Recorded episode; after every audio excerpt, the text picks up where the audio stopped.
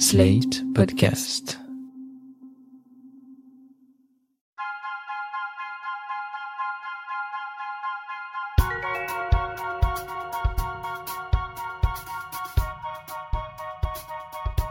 Depuis quelque temps, je me suis lancée dans une analyse du fonctionnement financier de mon couple et j'ai décidé de le raconter à travers ce podcast.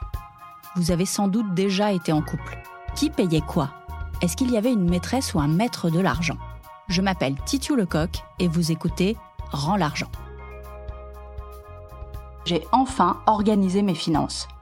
Mais oui, on n'aura pas fait tout ce podcast pour rien, mes amis. J'ai même des preuves sonores. Écoutez bien ce qui va suivre et essayez de deviner avec qui j'avais rendez-vous ce jour-là. Oui, bonjour, j'ai Madame Lecoq, j'ai rendez-vous à, 15, à 16h. Oui, très bien, ce sera au deuxième étage. Merci.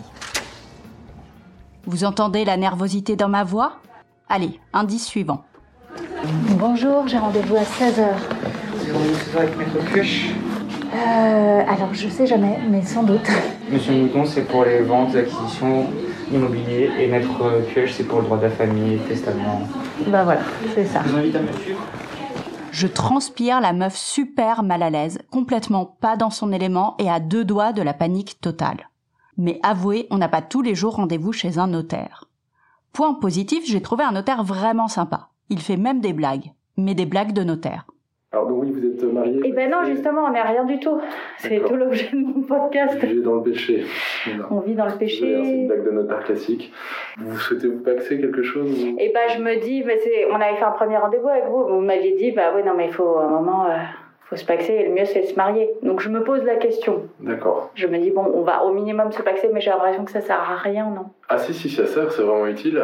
Ça sert à paxer, vous pouvez en fin de compte vous, vous léguer euh, certaines choses comme des droits de jouissance. On Ouais. appelle un usufruit. Et ça, on peut pas le faire si on n'est pas paxé. Alors vous pouvez le faire, mais vous allez payer 60% de droits de succession Ah oui, c'est vrai, sur euh, un droit de jouissance ou un usufruit, ça n'a pas d'intérêt. Hein, donc D'accord. faut, faut être paxé pour euh, finalement euh, recevoir, mais recevoir gratuitement. sans payer de fiscalité au trésor public. En fait, un pax sans testament, c'est assez limité parce que vous n'êtes pas héritier l'un de l'autre. Donc l'intérêt, c'est de faire un testament pour que vous soyez bénéficiaire au moins d'un droit de jouissance Ouais. sur la maison, sur la moitié appartenant à monsieur en tout cas. Et le fait d'être paxé vous permet de ne pas payer le droit de succession. D'accord. Et le mariage, ça fait quoi en plus Le mariage, alors, outre, Il y a un bonus, outre le côté romantique, j'imagine, alors je suis pas marié, mais j'imagine, qu'à ce côté-là, non, après je plaisante, c'est plutôt, il y aura des réversions de retraite. Un Ouais. monsieur Mais elles sont plafonnées maintenant. Oui, mais Ah, bon, ça reste quand même euh, utile et important d'avoir les, les réversions de retraite de son conjoint. Euh, donc ça, c'est dans le mariage. Dans le PAX, c'est pas prévu. Ouais. Donc ça, c'est quand même une différence euh, importante. Voilà. Et après, en termes d'actes, on fait des donations entre époux pour les époux mariés, ou on prévoit peut-être des choses un peu plus euh, poussées pour les droits du survivant.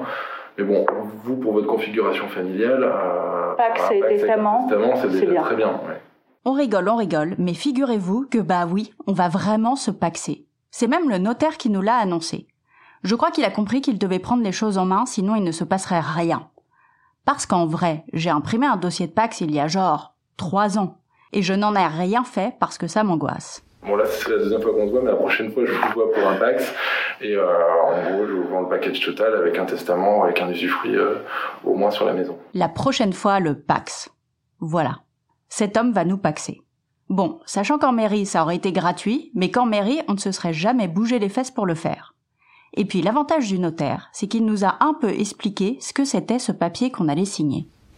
Donc oui, c'est gratuit en mairie, le Pax. Et... gra- oui, c'est gratuit en mairie. En, en gros vous cochez, vous cochez une case, je veux une indivision, je veux une, séparation de biens. L'un ou l'autre. Nous on vous fait un contrat, un contrat détaillé, on vous explique les clauses, c'est un peu différent. D'accord. Euh, ah, on peut faire un contrat de Pax? Oui, c'est bah, une convention. hein. Le Pax, ça ne change pas votre statut, vous restez célibataire, mais vous avez une convention de Pax avec quelqu'un. Vous êtes partenaire de Pax, mais finalement vous êtes encore célibataire. Oui, on doit faire une déclaration commune pour les marital. Exactement. Vous ferez pas la première année, mais la deuxième année, en tout cas, forcément, vous êtes euh, commun, enfin, vous avez une déclaration commune. Ah oui, c'était ça qui m'arrêtait. Je voulais pas faire de déclaration commune les enfants. Alors, la première année, vous pourrez vous en exonérer, vous pourrez faire séparément votre, euh, votre déclaration, mais l'année suivante, par contre, vous voyez une communauté de vie dans le Pax, hein, comme dans le mariage, donc vous êtes censé déclarer ensemble les impôts. Ouais. Moi, je Bien censé, euh, après, il y a plein de couples qui habitent pas forcément ensemble, mais en théorie, vous êtes censé vivre ensemble et déclarer vos impôts ensemble, et il y a une solidarité des deux partenaires de Pax Ouais. Vis-à-vis du trésor public. Oui, c'est la conjugalité de l'impôt. Je suis contre. C'est ça. Bon, là, on fait une convention détaillée où on choisit le régime, soit l'indivision, soit la séparation de biens. de ce que j'avais compris la dernière fois, vous étiez plus un esprit séparatiste qu'individu. Je vous explique ce que c'est très. Enfin, je vous rappelle à nouveau. Hein. si vous êtes en indivision dès que vous achetez quelque chose, c'est présumé individu pendant le Pax. Donc euh, monsieur va acheter sa moto, elle sera indivise entre vous deux. Alors que si vous êtes en séparation de biens, pour simplifier, monsieur va acheter sa moto boulevard Beaumarchais, ça sera qu'à vous votre moto. C'est enfin c'est présumé propre à monsieur, personnel à monsieur. Bon, c'est un régime que moi je préfère, hein, la séparation de biens l'indivision, bah, typiquement pour les gens qui constituent des sociétés, être en taxe d'indivision, vous pouvez embêter avec, euh, pas un conjoint, mais finalement, euh, les associés vont se retrouver avec votre femme euh, d'une manière ou d'une autre à un moment, donc c'est pas bien. Donc c'est mieux d'être en séparation de biens. C'est plus clair. D'accord. Avec l'ensemble testament et pax, on est bien. On a même ajouté l'exploitation morale et patrimoniale de mes œuvres dans le testament. Et puis, j'ai éprouvé le besoin de poser une question de personnes qui regardent beaucoup trop de téléfilms américains. Et donc, on ne fait pas les trucs. Euh, Excusez-moi, alors là, on part sur les trucs américains, mais on fait pas le testament où euh, je lègue tel objet à telle personne. Ah, vous ça s'appelle des legs particuliers. Euh, c'est-à-dire que vous laissez par exemple la main à votre légataire universel de délivrer euh, Marley Davidson à Robert, ma collection de la Pléiade à Katharina. on peut faire ça Ah oui, ça arrive souvent. Nous, notaires, on n'aime pas parce que faut qu'on veille à ce qu'il soit bien délivré les legs et coup, il y a beaucoup de paperasse pour des fois, honnêtement, pour pas grand chose. pour la collection de potes de camembert. La collection de, de dents en or de la famille à distribuer à telle personne. Enfin, on sait pas nous qui distribuons concrètement, mais on doit quand même constater que ça a été fait. Des fois, c'est quand même beaucoup de boulot pour vraiment des bêtises. Mais, mais je comprends l'aspect personnel, ce genre de choses. Donc on le fait, c'est notre rôle en fait de s'assurer ça. Donc faut qu'on peut réfléchir et vous, si vous dire s'il y a des trucs. Euh... à telle ou telle personne, vous, pouvez le rajouter, c'est ça que je voulais pas proposer. Euh, parce qu'il y a du monde, il y a votre mari, il y a vos enfants déjà, mais effectivement, la collection de timbres, ce que vous voulez, Ouais, si je veux laisser un truc pour mes neveux, enfin toi, ça peut être un truc. Bah, c'est tout à fait rien. Tu penses que j'ai rien à laisser, je le vois très bien. Il faut faire attention aux petits legs comme ça, parce que si les legs ont quand même une valeur importante, euh, en tout cas plus de 1500 euros que la personne n'a pas forcément lien de parenté, ils vont commencer à payer des droits de succession, ils vont payer 60% de droits. Donc je sais pas, il y a une ah personne à 15 000 euros que vous voulez léguer euh, au meilleur ami de Johan. Ah euh, bah, le meilleur ami, il n'a pas lien de parenté, il va payer 60% sur euh, la différence entre 1500 et 15 000. Donc il faut réfléchir à ça. C'était joyeux cette discussion sur nos futurs trépas. Et ensuite, oui, il y a une suite. La semaine suivante, on a eu rendez-vous avec un conseiller de la banque postale pour ouvrir non pas un, mais deux comptes joints. Un pour le crédit immobilier et un pour les dépenses de la maison. Je n'ai pas enregistré la rencontre à la poste, mais sachez que j'ai découvert ce jour-là que même la forme du chéquier était un truc genré. En gros, on dit au conseiller que pour le compte crédit immobilier, on n'a besoin de rien, mais que pour le compte dépenses communes, on veut deux cartes bancaires et un chéquier. A priori, pas de souci. Et là, le conseiller nous demande quelle forme le chéquier. On s'est regardé avec mon compagnon un peu emmerdé. On avait l'impression qu'on avait pensé à tout sauf à ça, la forme du chéquier. Et là, le conseiller, nous voyant hésiter, nous explique. Ah bah les femmes, elles préfèrent souvent le chéquier qui se découpe sur le côté parce qu'il y a plus de place pour noter des choses dans le talon. Ah, c'est un chéquier plus grand, mais c'est pas grave parce qu'elles ont des sacs à main. Alors que les hommes, ils fourrent tout dans leur poche. Le chéquier, il tient pas, alors ils préfèrent le chéquier portefeuille, celui où les chèques se découpent par le haut. Même les chéquiers sont genrés. Sortez-moi de ce monde. Donc nous voilà titulaires de nos conjoints. J'ai ensuite mené une expérience vraiment intéressante. J'ai compté. Genre tout. J'ai calculé toutes nos dépenses. C'était un peu fou. J'ai demandé des identifiants à plein de sites pour pouvoir me connecter. J'ai récupéré de vieilles factures. Bref, j'ai mené une véritable enquête pour réussir à avoir tous les documents, pour compter précisément nos dépenses fixes mensuelles, trimestrielles et annuelles. Après, j'ai tout redivisé par mois pour faire une moyenne et voir combien on devait mettre tous les mois sur le compte joint. Ensuite, on a décidé combien chacun mettrait, sachant que celui qui gagne le plus, eh ben, il va payer plus pour le budget. Et roule ma poule. L'étape suivante, ça va être primo de mettre en place les prélèvements automatiques pour que plus jamais on ne se coltine de courriers de relance qui font peur. Deuxio, de se caler des rendez-vous compta. Qu'on se dise que tiens, par exemple, le dernier week-end du mois, on prend une heure pour regarder un peu nos comptes et où on en est. Vous vous demandez peut-être comment le second protagoniste de cette histoire réagit. C'est vrai que je parle de mon couple, mais qu'on entend assez peu l'individu masculin en question. Je crois qu'il a un peu peur parce que ça fait très adulte.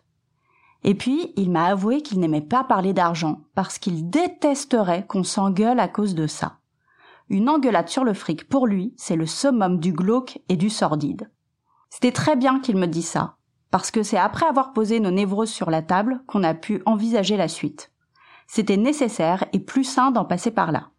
Si on avait tout de suite sauté à l'étape de faire des comptes sans comprendre les réactions de l'autre, ça aurait été pourri. Avant de faire les comptes, c'est quand même pas mal de se raconter chacun notre histoire avec l'argent.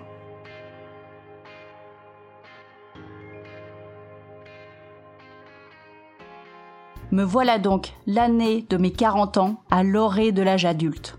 Un monde nouveau s'ouvre à moi, un monde de transparence, un monde où je reprends le contrôle, un monde où j'arrête de me laisser guider uniquement par mes superstitions. Si je devais faire une fiche récapitulative de ces huit épisodes, j'insisterais sur les points suivants. Numéro 1. Pendant la cohabitation du couple hétéro, les femmes payent souvent les dépenses courantes comme les courses et les hommes les grosses dépenses. C'est une erreur. Le plus petit revenu a intérêt à épargner, à se faire du patrimoine et donc à participer au remboursement des grosses dépenses comme la maison ou la voiture. Même si vous ne pouvez pas tout payer, mettez votre argent en priorité là-dedans et le plus gros revenu peut participer davantage aux dépenses type courses et factures. Numéro 2. Si vous faites une déclaration d'impôt commune, allez sur le site des impôts vérifier que vous avez bien demandé le taux individualisé. Numéro 3. On ne dit plus pension alimentaire, mais contribution alimentaire. Et on lutte contre les préjugés sur les séparations en rappelant quelques faits. Les contributions alimentaires en France ces dernières années ont tendance à diminuer et ce sont majoritairement les hommes qui conservent le domicile conjugal et les femmes qui doivent déménager. Numéro 4. Oser parler d'argent. On a construit la féminité sur l'idée de don ou de dû, mais ce n'est qu'une construction. Défendre vos intérêts ne fait pas de vous de mauvaises personnes ou de méchantes femmes. C'est même une sorte d'hommage ou de fémage envers les femmes qui, avant nous, se sont battues pour avoir des droits financiers. Et nous voilà à la fin de ce podcast. François Fillon n'a toujours pas rendu l'argent, mais j'espère que vous avez appris des tonnes de choses et que ça a permis de démarrer des discussions de couple ou entre amis. Rends l'argent saison 1, c'est fini. Si vous n'avez pas écouté tous les épisodes, vous pouvez les retrouver sur slate.fr ou sur la plateforme que vous voulez.